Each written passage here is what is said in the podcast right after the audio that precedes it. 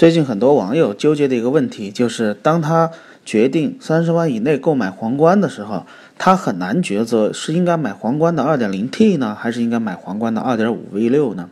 其实站在很多用户的角度，他能够理解的是，2.5V6 的皇冠虽然是六缸发动机，但是这个技术已经很老了，因为在很多年前皇冠锐志用的就是它，而且一直也没怎么变过。而而 2.0T 发动机呢，又是涡轮增压，又是直喷，然后。关键是它还匹配的是八 AT 的自动变速箱，所以他肯定会觉得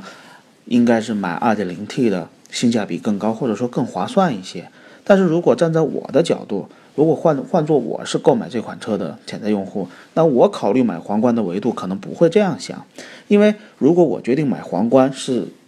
因为我认为皇冠的品质非常好，我购买它意味着我可能会驾驶它开十年或者开十几年，那就意味着我一定要让皇冠做到非常非常好的可靠性和非常非常好的耐用性。那么我更倾向于选择2.5的配备传统 6AT 的变速箱的皇冠，因为除了它技术更成熟、可靠性、耐用性更强以外。六缸皇冠，我觉得才是皇冠的精髓，因为我们从小见到的皇冠都是六缸的，皇冠是没有四缸发动机的。所以，对于一款这样的定位的豪华车，它追求舒适、追求安静、追求驾驶起来的轻松、愉悦、顺畅来说的豪华车，那么我觉得 V6 才是更符合它的整个车型的定位的。但是如果对于一个普通的年很年轻的，或者说购买第一台车，或者是呃。对技术非常有有有需求，对动力强劲也非常有需求的这样一个用户，呃，并且他购买皇冠的意图并不是要把它开上十几年或者开上三十多万公里，他仅仅只是十万公里以内肯定会考虑换车。那么这类的用户需求，我更推荐他买 2.0T 的皇冠，因为增压装装上增压发动机以后，对它的可靠性和耐用性会有一些影响，但是因为丰田。丰田做增压做得很早，在八十年代就有大量的增压的车型，所以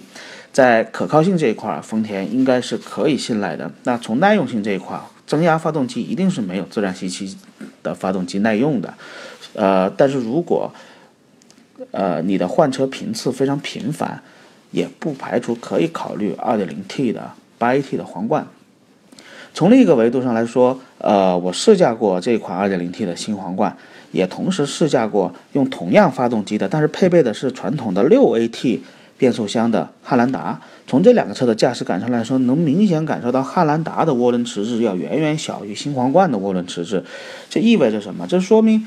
用传统的六 AT 的变速箱，它的液力变矩器对涡轮迟滞的吸收会更加的充分，所以我们在驾驶汉兰达的时候几乎感受不到它的涡轮迟滞，但是在驾驶配备八 AT 的新皇冠的时候，是能明显感觉到涡轮迟滞的。这也是这两个变速箱它的各有的优势和劣势。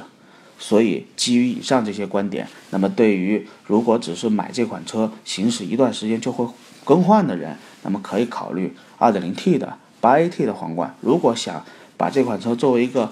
长期使用，可能未来想作为一款收藏品的人，我更推荐的是二点五 V 六的皇冠。